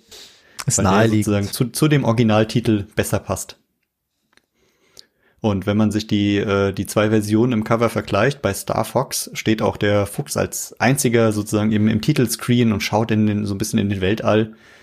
Und äh, da steht drauf, äh, Revolutionary Super FX Microchip creates special effects like never before. Und das zeigt schon, ja, die haben da was äh, ganz Großes Neues geschaffen. Haben es dann ja im, im europäischen Raum umbenannt in Starwing und äh, haben die, die Hülle ein kleines bisschen verändert, haben aber das, äh, das Revolutionäre draufgelassen, weil das Revolutionäre war damals, dass es das äh, erste Spiel war, was den integrierten Super FX-Chip verwendet hat. Und das hat halt auf dem Super NES das erste Mal ähm, möglich gemacht, dass 3D-Grafiken äh, mit Polygonen benutzt werden konnten. Ja, und war zu dem damaligen Zeitpunkt was ganz Neues, was ganz Besonderes, was, was es vorher noch nie gab. Äh, und alles, was damals neu war, war halt automatisch erstmal gut, oder? Ja, und äh, das war der Wahnsinn. Also man hat plötzlich auf dieser Konsole, die man ja schon in- und auswendig kannte, wo man auch ein ganz gutes Gefühl hatte, was sie technisch kann, auf einmal viel mehr gekonnt. Also dieser Super FX-Chip, der war ja im Prinzip so eine Art Co-Prozessor, den du eingesteckt hast. Und auf einmal war das Gerät leistungsfähiger. Und das war schon krass irgendwie. Genau. Und das Spielprinzip ist ein bisschen ähnlich wie das, was ich gerade bei, bei deinem Wing Commander im Sinn hatte. Es geht halt daraus, also man sitzt in, in, in einem Raum, Raumkleider namens A-Wing und man steuert ihn mit dem, mit dem kleinen Fuchs, mit Fox McClouds. Und äh, das äh, Spiel scrollt im Prinzip die ganze Zeit automatisch nach vorne. Also man fliegt relativ schnell durch den Weltraum und muss dabei mit verschiedenen Lasern und Bomben ähm, ja, Gegner ausschalten, man muss Hindernissen ausweichen und muss sich halt durch das All bewegen. Und ähm, klingt im, am Anfang erstmal ein bisschen langweilig, ist aber ziemlich actionreich und halt ja. durch diese neue, neuartige Grafik äh, hat das ziemlich viel Action äh, mitgebracht. Dann kommt noch so ein Element hinzu, dass es dann äh, ab einem gewissen Zeitpunkt drei Wingmen gibt, und zwar Falco, Peppy und Slippy. Und die begleiten einen und unterstützen den äh, Fox McCloud. Und eine Mission davon ist dann, dass wenn die Wingman verfolgt werden von Gegnern, muss man zu denen hinfliegen, denen helfen. Und die kommen dann aber auch einem selbst zur Hilfe, wenn man von hinten verfolgt wird und beschossen wird. Und ja, ist ein sehr, sehr schönes Spiel. Das Einzige, was ich damals nicht so schön fand, ist, es ist ein reines Singleplayer-Spiel. Das heißt, man konnte es auch am SNES e nicht mit äh, Freunden spielen und hatte aber dann so ein bisschen äh, alleine Spielzeit. Ähm, insgesamt gab es nach dem ersten Titel von 1993 noch äh, sechs weitere Teile, also es ist eine, eine siebenteilige Serie. Und für mich war es eine sehr gekonnte Abwechslung zu den ganzen klassischen Jump and Runs und natürlich zu Mario Kart, äh, die auf dem SNES e für mich den, den größten Teil der Zeit ausgemacht haben. Ja, also ich kenne Star Fox auch noch und ähm, ich fand das damals auch ziemlich cool, wenn ich irgendwo die Möglichkeit hatte, das zu spielen. Also entweder bei Freunden oder natürlich im Supermarkt, wo Star Fox so ein Titel war, der oft an diesen ausgestellten Super Nintendos äh, spielbar war, um die ganzen Kinder anzufüttern. Ja, Christian, ähm, dann mache ich mal mit meinem Finale weiter. Und oh, da bin ich gespannt drauf. Was hast du als Finale übrig gelassen? Mein Finale ist definitiv kein Kinderspiel. Und mein Spiel, das hat mich damals extrem gefesselt und ich glaube, da war ich nicht ganz allein. Es handelt sich nämlich um Doom und das ist ja so die Mutter aller 3D-Shooter, kann man vielleicht sagen. Ähm, Doom war der Wahnsinn. Es war nicht das erste 3D-Ballerspiel, also es gab andere Spiele, beispielsweise Wolfenstein 3D. Das haben wir übrigens letztes Jahr in der Weihnachtsfolge mal ganz kurz besprochen. Das war, glaube ich, auch ein Spiel, das ich mitgebracht hatte. Aber Doom hat alles nochmal auf ein komplett anderes Level gebracht. Ähm, das hatte richtig tolle Grafik. Du hattest äh, alles mit Texturen voll, was ja bei Wolfenstein noch gefehlt hat. Und genauso wie Wolfenstein war Doom Shareware. Das bedeutet, du hast die erste von drei Kampagnen hast du umsonst bekommen. Und da waren neun Level und die konntest du einfach schon komplett durchspielen. Und ähm, ich hatte die Shareware-Version auch relativ schnell nach dem Release. Ich glaube, die haben wir uns irgendwo bestellt damals für irgendwie für ein paar Euro oder nee, für ein paar Mark. damals warst du schon sehr äh, fortschrittlich und hast schon in Euro gedacht. Ja, wobei damals hieß, äh, also wenn man damals über so eine gemeinsame Währung gesprochen hat, dann war es glaube ich noch der ECU. Das war so die erste Idee einer europäischen Währung, bevor man dann zum Stimmt, Euro ja. umschwenkte. Aber nee, Doom habe ich extrem viel gespielt. Ich meine, überleg mal so die ganzen Cheats, die es damals gab, so IDDQD, IDKFA, die haben sich so eingebrannt ins Gehirn. Ähm, du kannst mich nachts aufwecken, kannst mich fragen, hey, wie ist der God Mode Cheat für Doom oder wie ist der alle Waffen Cheat für Doom? Ja, und ich weiß es einfach. Ähm, und dieses Spiel war halt auch so übertrieben brutal, dass es natürlich auch gerade bei uns Kids super populär war. Also ich meine so Sachen wie, du hast auf einmal eine Kettensäge, mit der du diese Monster zersägen kannst. Es sind überall diese ganzen Pentagramme an den ganzen Wänden. Es ist alles voll mit Blut. Diese Monster sind brutal, die spucken Feuer und die machen diese furchtbaren Geräusche. Also gerade so diese Standardgegner, diese, diese Imps, die haben so krasse Geräusche irgendwie gemacht. Da, das ist mir echt als Kind auch ein bisschen nachgegangen oder als, als Ja, die, die Brutalität war 93 auf jeden Fall äh, ein großer Teil der Videogames, würde ich sagen. Ja, wir haben Doom auch gern gegeneinander gespielt. Doom war auch so ein Null-Modem-Kabelspiel. Das waren auch so meine ersten Matches, die ich in meinem Leben hatte. Da war auch immer Doom am Start. Ähm, es gab für Doom auch relativ schnell Levels, die man sich äh, kaufen konnte äh, oder naja, runterladen war natürlich schwierig, 93, die hat man dann entweder auf dem Schulhof bekommen, so Levels, oder man hat irgendwie so eine CD gekauft damals, wo halt so Levelsammlungen drauf waren. Doom ist ein Spiel, das ist im Laufe der Zeit für unglaublich viele Konsolen entstanden. Ich habe mal ein bisschen geschaut und ich habe hier vor mir beispielsweise die Packung von der Super Nintendo Version. Die gab es nämlich auch. Und äh, hier schließt sich der Kreis zu Star Fox. Doom hatte auch einen Super FX-Chip drin. Das ist echt cool, ja. Also ich habe äh, damals Doom natürlich auch gespielt, aber nie auf dem Super Nintendo. Obwohl ich, ich auch das. Äh, gefühlt am meisten benutzt habe, ist Doom bei mir erst auf dem PC dann aufgetaucht. Ja, weißt du, und auf der deutschen Version von der Super Nintendo Fassung von Doom steht hinten drauf, herzlich willkommen bei Doom. Dieses ist die vollautomatische, 16 Megabyte große, getreue Version des Originals für PC. Das heißt, dieselben Ungeheuer, Levels, Waffen und Überraschung warten auf einen rasant schnellen Abstieg in die Gefahr und plötzlicher Tod lauert an jeder Ecke.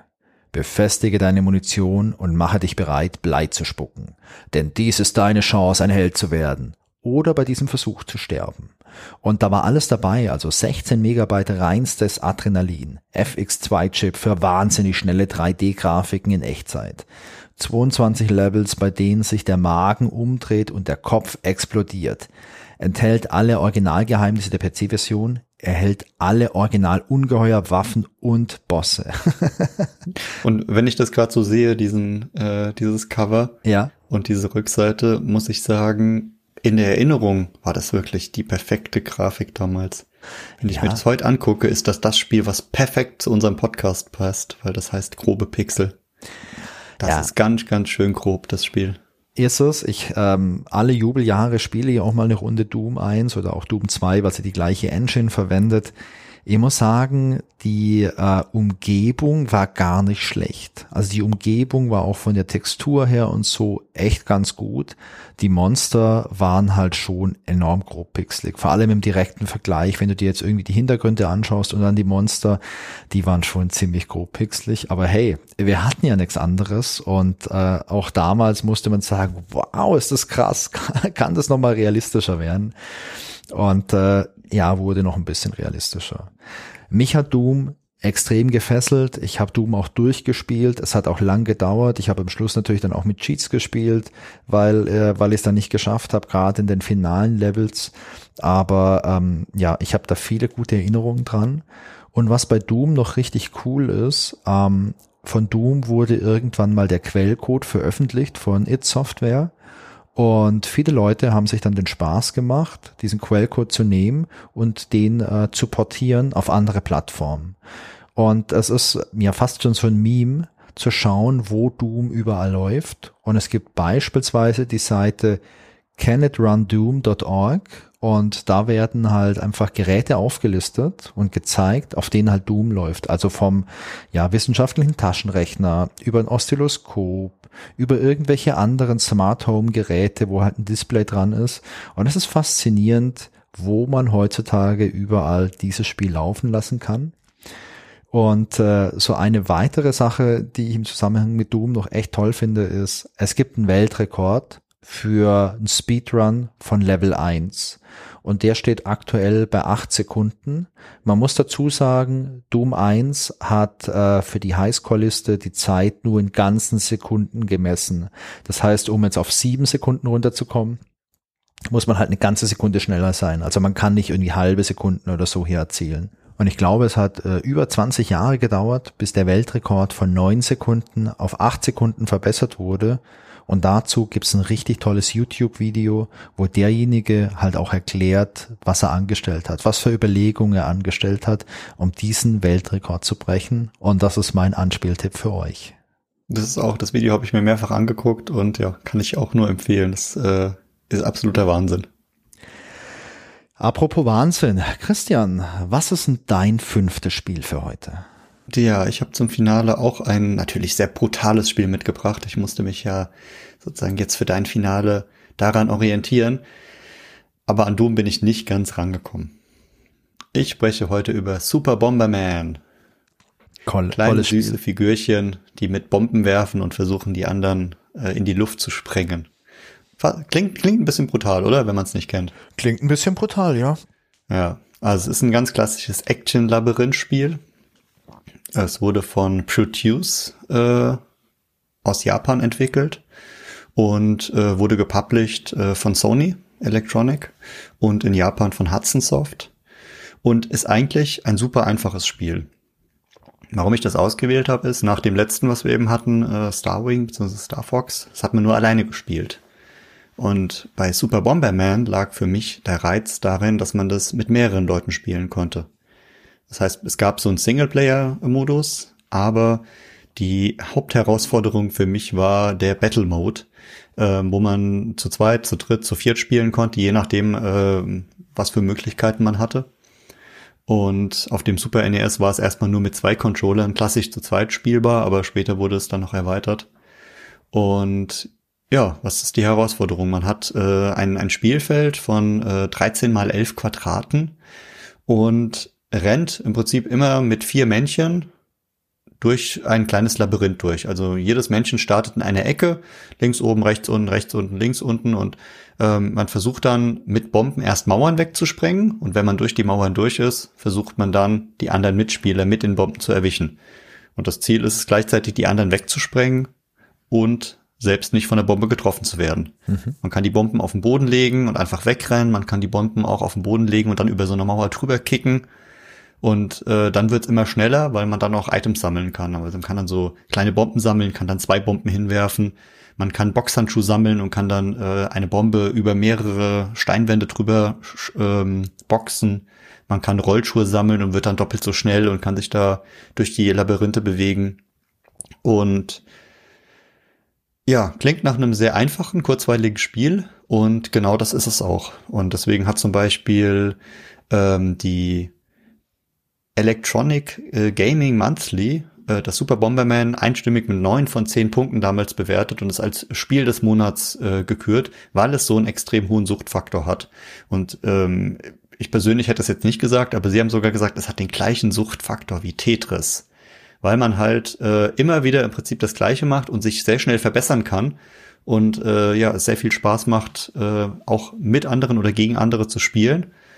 Und besonders der Mehrspieler-Modus ist ein, ist ein großes Highlight und ähm, ich habe nach, ja, jetzt fast 30 Jahre später, habe ich mir auch noch mal eine, eine aktuelle Bomberman-Version äh, auf der Nintendo Switch besorgt und muss zugeben, die macht immer noch richtig viel Spaß.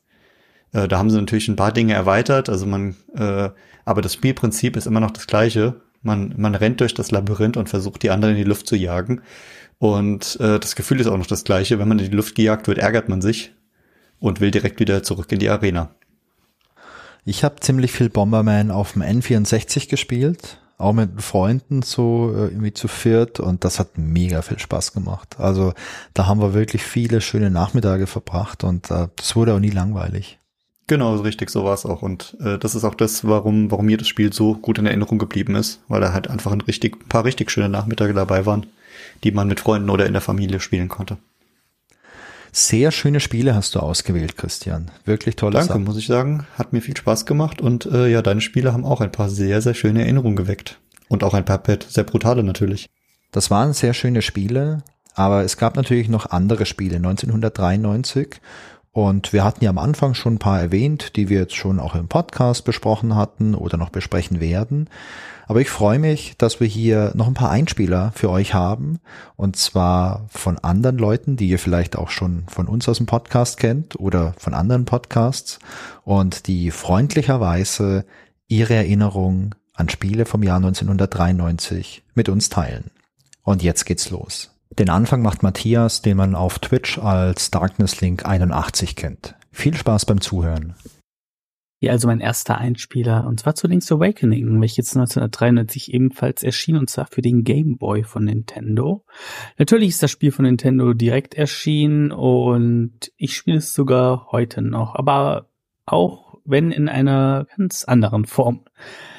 Ja, es geht in dem Spiel eigentlich darum, dass Link eine Reise unternimmt. Es spielt direkt nach A Link to the Past, welches 1991 erschien. Und er strandet auf einer Insel, nachdem er Schiffbruch erleidet.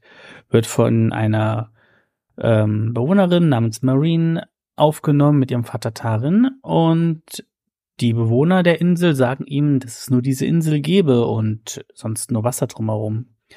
Ja, auf jeden Fall wollen wir unser Schwert suchen gehen am Wasser, finden das Schwert und werden von einer Eule aufgeklärt, dass wir acht Instrumente finden müssen, um den Witwisch aus seinem Schlaf zu wecken, denn er hat diese Insel in seinen Träumen nur erträumt. Und ja, wenn er aufwacht, wird die Insel verschwinden und wir werden unsere Reise fortsetzen können. Das heißt also, man muss achte Dungeons in diesem Spiel abschließen, eigentlich wie bei jedem anderen Zelda, ne? Dungeons abschließen, ein Reward dafür kriegen, um damit das Böse zu bekämpfen. Das Böse sind hier Albträume, denn die plagen den Windfisch. Und wenn wir die acht Instrumente gesammelt haben, nachdem wir alle Teile der Insel abgesucht haben danach, ähm, wecken wir den Windfisch tatsächlich am Ende und die Insel verschwindet auch komplett und wir sind im Wasser. Kurzzeitig könnte man denken, dass Link das Ganze selber nur geträumt hat, aber dann sieht man den Windfisch am Ende noch über ihn drüber fliegen und es wird klar, das war kein Traum. Ja, ich habe das Spiel damals natürlich auch gespielt, schon als Kind auf dem Gameboy. Im Kopf bleibt mir da natürlich die deutsche Übersetzung von Cloud M. Moyes, der damals ja alle Spiele übersetzt hat und da ein bisschen freier übersetzt hat. Zum Beispiel gibt es diese grünen Schleime, wenn man die mit Zauberpulver besprüht, kann man sie ansprechen und die sagen solche Dinge wie, gib mir deinen Saft, ich geb dir meinen. Oder auch die Meerjungfrau, die in dem Originalteil noch ihren Bikini-Oberteil verliert und deswegen nur mit dem Kopf im Wasser ist. Wenn man vor ihr taucht, ähm, beleidigt man sie als ähm, Schlingel und solche Dinge. Und wenn man das Oberteil nachher bekommt, um es ihr wiederzugeben, dafür eine Schuppe zu bekommen, geht man zu einem Angler mit einem Angelhaken. Und dieser Angler sagt natürlich gleich, nachdem man den Angelhaken abgegeben hat, äh, man kriegt den nächsten Fang, bekommt das Bikini-Oberteil und er freut sich natürlich, dass er vielleicht auch nochmal so ein Bikini-Oberteil bekommt und dann steht da natürlich richtig schön rechts drinne. Ja, das war natürlich in späteren Versionen, gerade in der Link's Awakening, die X-Version, die glaube ich 96 erschienen ist. Auf jeden Fall wurde die um ein Dungeon erweitert, um einen Farbdungeon. Natürlich war alles andere auch im Farben, weil es auf dem Game Boy Color erschien. Wurde es alles ein bisschen zurückgeschraubt, die Texte wurden verändert und die Nixe zum Beispiel suchte ihre Halskette statt ihres Bikini-Oberteils. Ja, und LADX spiele ich halt, wie gesagt, heute noch. Und heute ist es so, dass ich es in einem Randomizer spiele. Deswegen vermischen sich mein von damals an das Spiel auch mit heute. Und heutzutage spiele ich es auch in Turnieren im Randomizer und das bedeutet, dass alle Sachen da drinnen irgendwo anders liegen. Du musst alles finden, um das Spiel abzuschließen. Ja. Und das sind halt meine Haupt ähm, Erinnerungen daran. Heutzutage der Randomizer wo ich schon sehr, sehr, sehr, sehr, sehr viele Stunden reingesteckt habe und das Spiel von damals heutzutage immer wieder neu erleben kann. Es macht mega Spaß, auch heute noch. Und selbst wenn ich mein Gameboy spiel, was ich immer noch besitze, heutzutage in den Gameboy einlege, habe ich immer noch Spaß mit dem alten Spiel, den alten Texten und der Reise nach Kokolind. Und weiter geht's mit jemandem, den wir schon mal hier im Podcast hatten, und zwar mit dem Poldi aus Österreich. Und ich bin sehr gespannt, was sein liebstes Spiel aus dem Jahr 1993 ist. Grüß euch, liebe Fenstergrubenpixel, Poldi von Pixelbeschallung ist hier und ich darf euch mein Videospiel Zuckerl aus dem Jahre 1993 präsentieren. 1993 war ja ein gutes Jahr mit vielen guten Spielen, aber die lasse ich beiseite. Ich stelle euch heute mein Spiel aus 1993 vor, und zwar The Last Eichhof. Die bösen großen Brauereien werden immer böser und größer und produzieren minderwertiges Lager. Und jetzt sind wir auserkoren, die Brauerei Eichhof, das ist eine Schweizer Brauerei, vor dem Imperium der Großen zu retten. Ja, das ist die Story, die sich Alpha Helix ausgedacht hat. Das war eine kleine Demogruppe, die eine Grafikdemo machen wollte und weil sie da so viel Arbeit reingesteckt haben, haben sie sich gedacht, stecken wir halt noch ein bisschen mehr Arbeit rein und machen ein Spiel daraus. The Last Eichhoff ist ein Shoot'em Up. Man fliegt von unten nach oben und schießt mit Kronkorken, weil wir sind ja das letzte Eichhof und müssen beweisen, dass wir keine Flasche sind, sondern nur so ausschauen. Aber die anderen Bierflaschen, Fässer, gefüllten Biergläser, Bierkisten, die wiederum Bierflaschen schießen und so weiter, die müssen weg. Und wenn man genug Kleingeld hat, gibt's im Shop sogar Upgrades. Homing-Korken zum Beispiel, die ihr Ziel selbst suchen, oder Zusatzflaschen, die Y-mäßig schießen, Raketenwerfer, Schuss auf die Seite, Schaumkronenwerfer, Leben, Geschwindigkeit, gibt's alles da im Shop. Das Spiel ist also dezent vom Saufen inspiriert und von Xenon 2. Eine der Waffen heißt sogar Xenon 2 kennen. Die großen Brauereien, die zerlegt man Level für Level. Erst Feldschlösschen, das ist die größte Brauerei der Schweiz, dann geht's den bayerischen Bieren an den Kragen und zum Ende des Alkoholexzesses, da sind dann auch noch die Cocktails dran. Was ich wirklich traurig finde, ich persönlich bin nämlich kein Bierfan, aber ein Cocktailfan. Aber da muss man halt durch. Grauenvoll. Hat man die Promille-Giganten besiegt, ist das Spiel aber noch nicht vorbei. Ähnlich wie Soros River aus Metal Gear 3 werden wir mit den Folgen unserer hochprozentigen Reise konfrontiert, dem Tag danach. Jopp, was ist am Tag danach? Der Kater. Es wird also nicht mehr gegen Biere gekämpft, sondern gegen Klos, Aspirin, Kaffee, Mineralwasser, lauten Weckern und so weiter. So nah am Leben ist kein anderes Shoot'em Up. Ich schwör's euch. Episch brennen sich auch die Soundsamples ins Hirn ein, die im Spiel versprüht werden. Da gibt's diese typische Umter-Umter-Musik, aber Gott sei Dank nur als kleines Schnipsel. Es gibt Rülpsen und Voice-Samples wie Freibier und Rucksack, Rucksack. Ja, klingt nach einem qualitativ sehr hochwertigen Spiel, ich weiß, und vielleicht habt ihr das noch nie gespielt, dann müsst ihr das unbedingt nachholen. Das gibt's nämlich kostenlos, sogar im Windows Store. Ob diesen Burner jetzt irgendein Spiel aus dem Jahr 1993 übertrumpfen kann, schwierig, ich bin mir da nicht so sicher. Aber schauen wir mal. Zurück zu den groben Pixeln. Und wenn wir schon bei den alten Bekannten sind, dann machen wir doch einfach so weiter, denn die nächste Stimme, die dürftet ihr auch ganz gut kennen. Es handelt sich um den Björn von To Be On Pod. Ja, hallo ihr beiden. Hier Björn von To Be On Pod. Grube Pixel wollte mal wieder einen kleinen Einspieler von mir haben.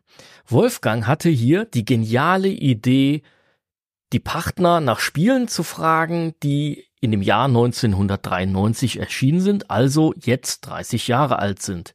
Geniale Idee, Wolfgang. Es gibt ja kaum Spiele, die in dem Jahr erschienen sind. So gab es zum Beispiel X-Wing, Syndicate, SimCity 2000, Doom und noch zahlreiche andere große Titel, die man auch als Klassiker bezeichnen kann. Ich habe mir jedoch äh, Rebel Assault ausgesucht. Diese Wahl habe ich sogar relativ schnell getroffen, auch wenn die Auswahl in dem Jahr nun mal sehr groß war. Ja, Rebel Assault 1993 war für mich der Durchbruch des Mediums CD-ROM. Es erschien Rebel Assault und Rebel Assault hat mich sofort in den Bann gezogen, denn dieses Spiel sah halt unglaublich gut aus. Ja, spielerisch muss man allerdings sagen, war es natürlich nicht das allerbeste. Das wissen wir alle. Und der Umfang war auch etwas überschaubar, wenn man das mal so sagen darf. Aber es sah eben super aus. Man konnte all seinen Freunden dieses Spiel zeigen und damit prahlen, was für eine geniale Grafik man hatte. Ja, und das war natürlich dann äh, auch der Gamechanger oder einer der Gamechanger neben Doom für den PC, äh, wo eben die 16-Bit Homecomputer nicht mehr ganz so mithalten konnten. Toll war auch der Sound und die fantastische Star Wars Musik an dem Spiel. Äh, muss ich sagen, das hat mir auch äh, sehr viel gegeben, dass ich eben in diesem Spiel ja so viel Positives gefunden habe. Ähm, was man auch sagen muss, Rebel Assault war eines der Spiele, die halt als von vornherein als CD-ROM-Spiel konzipiert waren. Das hat man halt dann auch deutlich gemerkt. Und es war eben nicht einfach nur ein Diskettenspiel, wo, wenn man Glück hatte, dann irgendeinen Sprachpatch oder irgendeine andere Art von Erweiterung mit drauf auf die CD-ROM gepackt wurde. Das war ja leider dann auch so anfänglich zumindest die Art und Weise, wie man CD-ROM-Spiele auf den Markt gebracht hat. Ja, und äh, man muss halt auch sagen, wer war damals nicht beeindruckt von dieser tollen Mission, von der ersten, äh, wo man den Sternzerstörer angreifen durfte. Das war doch wirklich damals herausragend. Das kann man natürlich heutzutage nicht mehr ganz so nachvollziehen. Das Spiel ist relativ schlecht gealtert. Das merkt man vor allem bei der Steuerung, aber natürlich auch bei der Grafik. Der Nachfolger hat es da auch nicht viel besser gemacht. Aber der Umfang war dann etwas größer bei dem Nachfolger Rebel Assault 2. Ja, mein Partner, der Christian von To Be On Pod und ich haben ja auch eine Star Wars Rebel Assault Folge zusammen mit einem, ja, ich sag immer, äh, Star Wars Experten gemacht, nämlich unserem gemeinsamen Freund, dem Philipp. Und diese Episode könnt ihr bei Tobi und Pod auch abrufen und euch anhören. Die ist sehr umfangreich geworden. Zu dieser speziellen Folge haben wir auch sehr gutes Feedback von den Zuhörern erhalten und daher kann ich euch diese Folge auch wärmstens ans Herz legen und euch bitten, ja, auch mal bei Tobi und Pod vorbeizuhören. In diesem Sinne, viel Spaß noch bei dem Rest dieser Jahresabschluss-Episode von Wolfgang und Christian Und wir hören uns sicherlich bald wieder. Bis dahin. War das etwa schon der letzte Einspieler? Nein, es gibt noch mehr. Und zwar habe ich noch einen Einspieler von der Sonja Regina. Die ist auch auf Twitch unterwegs und spielt da regelmäßig schöne alte Spiele, vor allem Adventures. Das macht immer Spaß, ihr zuzuschauen. Und sie erinnert sich auch an ein Spiel aus dem Jahr 1993, das ihr besonders in Erinnerung geblieben ist. Ich erinnere mich noch sehr gut an Lands of Lore, The Throne of Chaos. 1993 ist es von Westwood Studios entwickelt und durch Virgin Interactive veröffentlicht worden. Ich hatte es zusammen in einer Box mit dem großartigen Legend of Kyrandia, The Hand of Fate. Damals habe ich Lands of Lore nie durchgespielt, da es für mich einfach zu schwer war. Das habe ich aber letztes Jahr nachgeholt und damit endlich ein Kindheitsspiel beendet. Und ja, Lands of Lore ist ein sehr schweres Spiel, vor allem im späteren Spielverlauf und nicht für schwache Nerven. Ich werde niemals weder die Musik oder das mulmige Gefühl vergessen, wenn man sich durch die Dungeons oder Wälder kämpfen muss. Und soweit ich weiß, war es mein erster Dungeon Crawler und auch das erste Spiel, in dem ich mir meinen Hauptcharakter aus vier verschiedenen Charakteren aussuchen konnte und das mit unterschiedlichen Basiswerten. Auch neu waren die animierten Charakterbilder, die perfekt von den sehr gut passenden Synchronstimmen begleitet wurden. Mindestens genauso spannend fand ich die in dem Booklet abgebildeten Monster der Lands. Gerne habe ich mir diese angeschaut und war sehr gespannt, wann ich denn endlich ein weiteres neues Monster im Spiel entdecken konnte. Da dich das Spiel ganz wie früher üblich, nicht wirklich an die Hand nimmt, ist bei Lands of Lore viel Geduld gefragt. Aber es gibt auch einiges zu entdecken und ich muss sagen, dass ich noch nicht alle Rätsel im Spiel gelöst habe. Denn nicht alle sind absolut spielrelevant. Trotzdem lassen sie einen irgendwie nicht los. Mit Rätseln sind hier Schalterkombinationen oder auch scheinbar nutzlose Statuen gemeint, die einem aber richtig angewandt durchaus Vorteile bringen. Zur Geschichte von Lands of Lore kann ich Folgendes sagen. Die Hexe Scothia findet ein mächtiges Artefakt, woraufhin der besorgte King Richard uns entsendet, um den Rubin der Wahrheit zu finden. Ja, allerdings laufen die Dinge selten wie geplant und damit fängt die Geschichte zu Lens of Lore erst an. Auch heute noch kann ich Lens of Lore The Throne of Chaos empfehlen.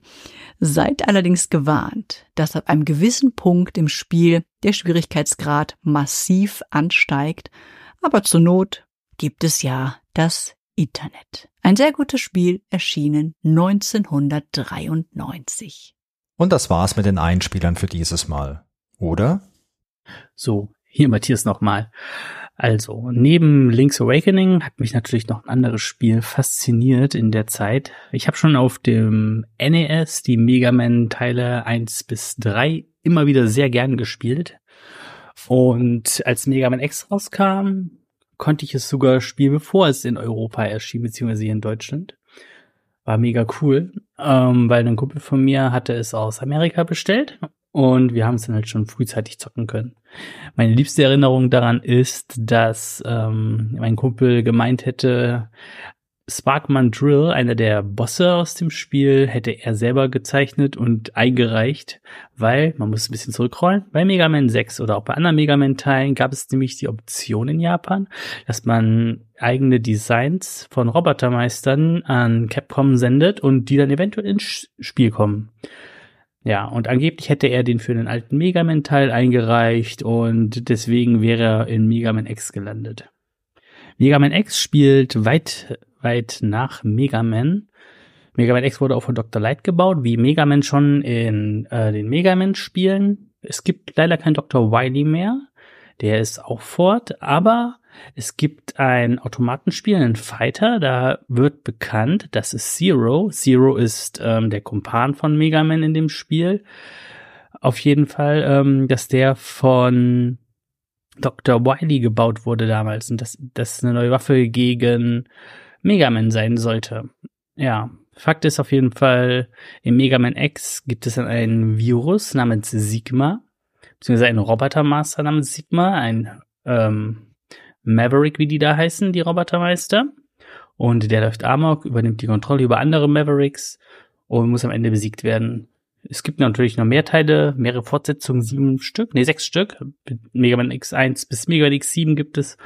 Und dort ist es immer wieder Sigma, der vorkommt in verschiedenen Rollen oder auf verschiedene Art und Weise. ganz ähnlich wie Dr. Wily, der immer wieder zurückgekommen ist, kommt auch Sigma wieder zurück und macht Mega Man X das Leben schwer. Ja, wie gesagt, das auch mega, mega Spiel meiner Kindheit. Ich liebe es und wollte auch ein paar Worte dazu verlieren. Vielen Dank nochmal für die Einspieler. Es ist immer schön, wenn wir hier ein paar, ja, mittlerweile vertraute Stimmen im Podcast haben. Und ich hoffe, dass wir das im nächsten Jahr auch genauso beibehalten können. Oder Christian? Ja, das stimmt. Ich würde mich auch freuen, wenn wir auch im nächsten Jahr äh, viele weitere Einspieler bekommen und auch eventuell ein paar Podcasts gemeinsam mit anderen verwirklichen können, weil es richtig viel Spaß macht, in dieser Podcast-Gaming-Community hier aktiv zu sein und äh, ja, uns das jedes Mal viel Freude macht und auch ein Stück weiterbringt. Auf jeden Fall. Und last but not least, äh, ja, ich glaube, wir können heute auch schon sagen, dass es nächstes Jahr eine kleine Zeitreise ins Jahr 1994 geben wird, oder Christian? Auf jeden Fall, ja. Das ist eine schöne Serie, die macht mir bisher sehr viel Spaß und ich hoffe, dass wir das die nächsten Jahre noch genauso weitermachen werden. Ganz genau. Und ja, damit wären wir für heute auch schon am Ende. Ähm, alle Links etc. findet ihr in den Show Notes und natürlich auf unserer Website grobepixel.de. Und äh, ich wünsche euch schöne Weihnachten, wenn ihr Weihnachten feiert. Ansonsten wünsche ich euch ein paar schöne freie Tage und wir hören uns bald wieder. Genau, in diesem Sinne auch von mir frohe Weihnachtsfeiertage, ein besinnliches Fest und einen guten Rutsch ins neue Jahr. Tschüss. Tschüss.